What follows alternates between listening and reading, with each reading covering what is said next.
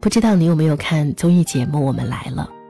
在这档综艺节目当中，有太多我们曾经熟悉的明星，似乎岁月并没有在他们的身上留下很多的痕迹。今天分享的文章来自沈念的，文章的名字是《优雅是如何炼成的》。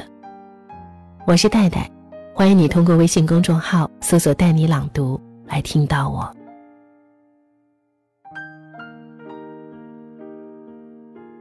我们来了。开播的时候，我惊喜的发现明星队伍中竟有赵雅芝的身影。印象中，这些年她似乎从来没有参加过任何一档真人秀，而且，在演艺圈这么多年，她始终都那么低调，不喜多言。她的出现，令我对这档节目萌发一种特殊的好感，觉得她更真实，也更亲切了。而六十三岁的赵雅芝也坦诚，其实，来这节目的目的就是表现自己。永远都忘不了节目开播的那个夜晚，当绝代佳人赵雅芝以一袭白裙亮相时，场下观众的呼声有多高，而我的内心震撼有多强烈。当晚，关于她的微博话题便上了热搜。我们惊喜地发现，时光果然待这位佳人不薄。任多少年过去，她依旧是我们心目中那个温婉动人的白娘子。而这次的亮相，堪称惊艳。惊艳之外，她给观众的感觉仍是亲和力十足，脸上始终挂着优雅、有礼貌的微笑。按理说，这样一个高高在上的仙女。有明星架子也没有什么不可理解。可是，他偏偏喜欢用温柔如水的目光注视着你，对待所有人都那么彬彬有礼，连汪涵也称赞他非常的优雅动人。但其实我和大多数观众一样，在节目开播前就心存疑问：在一档以运动为主打的真人秀节目中。已经有六十岁高龄的赵雅芝，可以做得来吗？我相信节目的编导也一定考虑到了这个问题，但是她的表现出乎所有人的意料。在活动中，她活力四射，积极的应对所有游戏的环节；在拳击赛中，与九零后徐娇展开激烈对抗，爆发力十足，简直堪称老当益壮。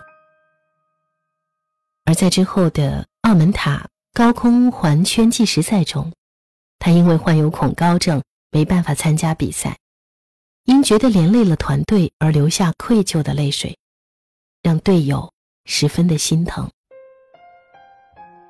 其实恐高在明星中并不罕见，据说鹿晗因为恐高，出行的方式几乎都是乘高铁，因此得一绰号“高铁小王子”。甚至有网友调侃别人家的粉丝是接机，鹿晗的粉丝是接铁。而大明星巩俐也患有恐高症，据说在拍摄《霸王别姬》时，导演要求巩俐从楼上跳下，她吓得花容失色，最后喝了半瓶红酒壮胆，才完成拍摄。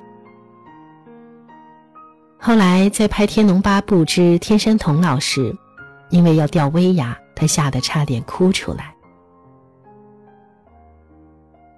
在之后的游戏中，赵雅芝卸下了女神的光环，忘掉自己的年龄，投入其中。这份真实感动了在场所有的人和电视机前的观众，以至于编导忍不住夸赞：生活中的赵雅芝和屏幕上的形象差别不大，真的可以说是一本气质修炼的教科书。一颦一笑，一举一动。都非常的优雅，但优雅不是你坐着不动，只冲大家露出迷人的微笑，它是真正参与到每项活动中，并且把团队的荣辱放在心上。他用行动向大家证明，美无关年龄，气质战胜一切。他始终很谦逊，我普通话不太好，说的比较慢，如果哪个字错了。麻烦你提醒我。之后的几期节目，团队的伙伴们也越来越喜欢他。台湾偶像剧女王陈乔恩是圈里有名的快嘴王，她曾在节目里毫不掩饰地说，她非常羡慕赵雅芝的优雅，并说自己最佩服的嘉宾就是赵雅芝。你从她身上能看到岁月沉淀下来的那种优雅。有时候大家难免会累。会有小情绪，但是雅芝姐永远是那个内心最平静、最有修养的、为人最好的大姐姐。也有很多后辈表示，我是从小看白娘子长大的，看到她出现，觉得她是从画中走出来的美人。她很优雅，很安静，话不多。看多了你会发现。不管是把参加节目当成一项工作也好，还是当做给自己接触新朋友、认识新朋友的机会也罢，他和许多后辈一样，都认真的在付出，脚踏实地的在完成每一项游戏。如果你仔细观察，就会发现，在一群人当中，他永远是话少却会竖起耳朵认真聆听的那个人。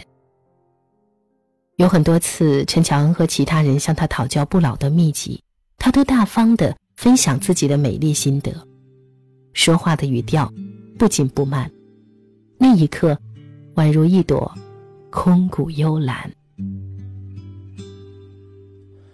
某年某月的某一天，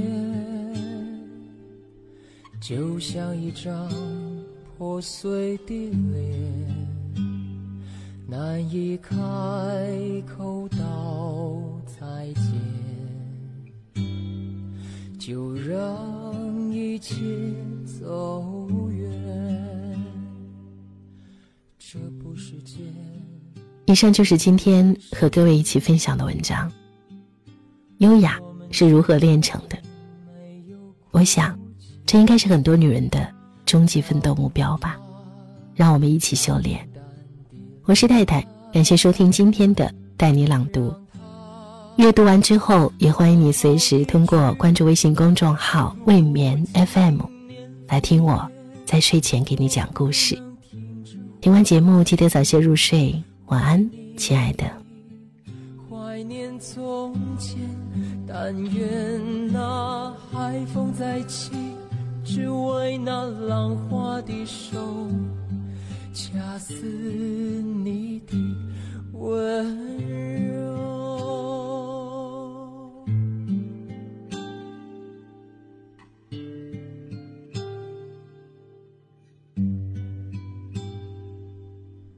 这不是件容易的事，我们却都没有哭泣，让。他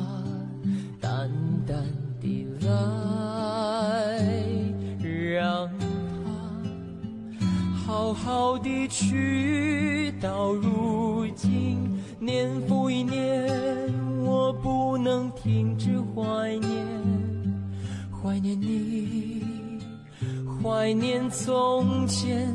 但愿那海风再起。只为那浪花的手，恰似你的温柔。到如今